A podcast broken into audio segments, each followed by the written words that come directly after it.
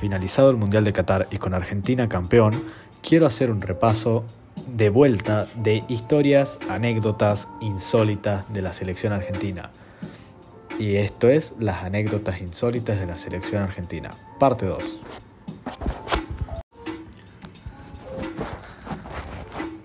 Después de la victoria argentina en el Número 1. Dieron una mano. Después de la victoria argentina en el Azteca 2 a 1 contra Inglaterra por los cuartos de final del Mundial de México 86, un 22 de junio, muchas casas de apuestas decidieron volver la plata jugada a quienes apostaron el empate, principalmente las inglesas, por no considerar legal el primer gol de Maradona, hecho este con la mano. Tiempo después, cuando Diego Maradona debutó como técnico argentino contra Escocia en 2008, un hombre fue detenido por intentar entrar al estadio Hamden Park, por intentar entrar con un machete para, según él, cortarle la cabeza al ladrón. Esta actitud vengativa fue porque el fallado agresor apostó mucha plata en 1986 por la victoria inglesa. Después del partido quedó endeudado y su mujer lo dejó. Número 2. Número 2. La tristeza del doctor.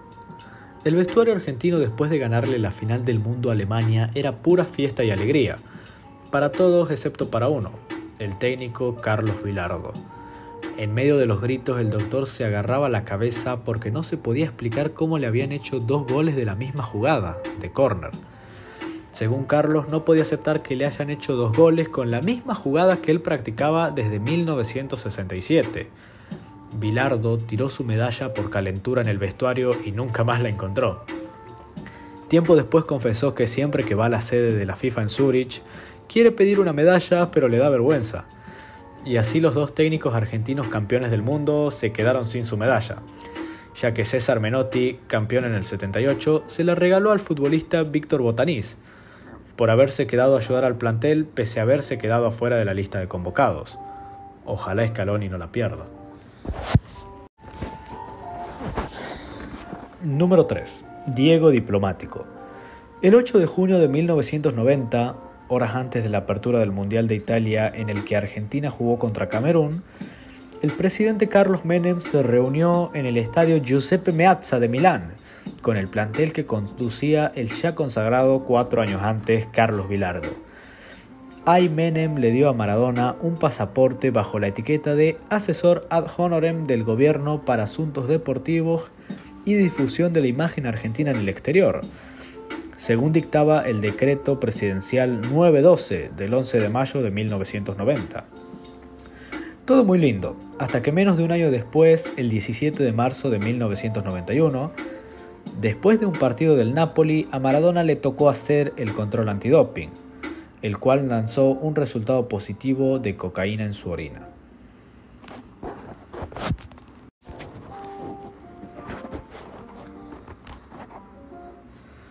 Maradona, con una sanción de 15 meses sin actividad, para alejarse de Diego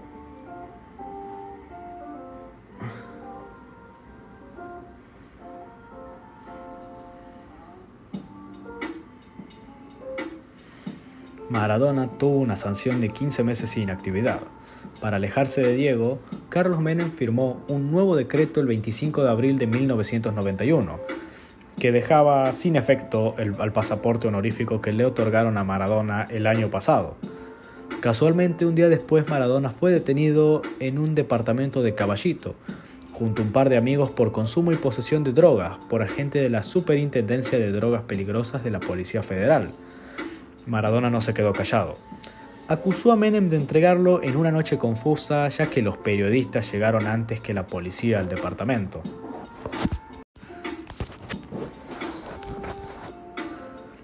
Número 4. La suerte de los debutantes. La selección argentina tuvo una mano de suerte en el Mundial de Francia 1998, cuando de los cuatro países debutantes en Copas del Mundo, Japón, Croacia, Jamaica y Sudáfrica, tres fueron con Argentina del Grupo H.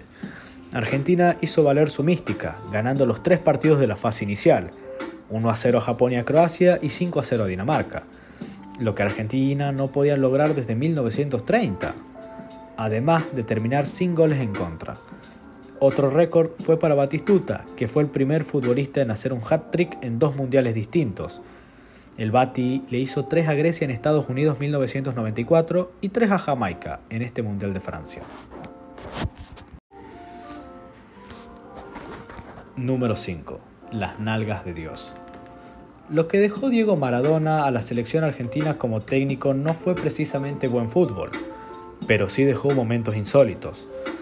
Uno de los más curiosos fue cuando Diego visitó las instalaciones de la Universidad de Pretoria, donde se instaló la selección. Notó que los baños no eran lo más deseados y cómodos, por lo que el 10 solicitó cambiarlos.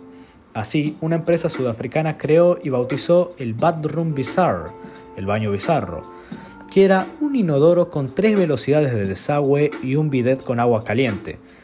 Al trascender las noticias en los medios locales, las ventas de estos inodoros se multiplicaron, como no podía ser de otra forma, por 10.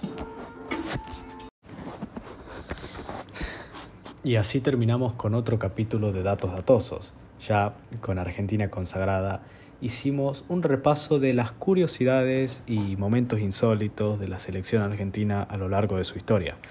Se agradece por escuchar, aguante Argentina y nos vemos en el próximo programa.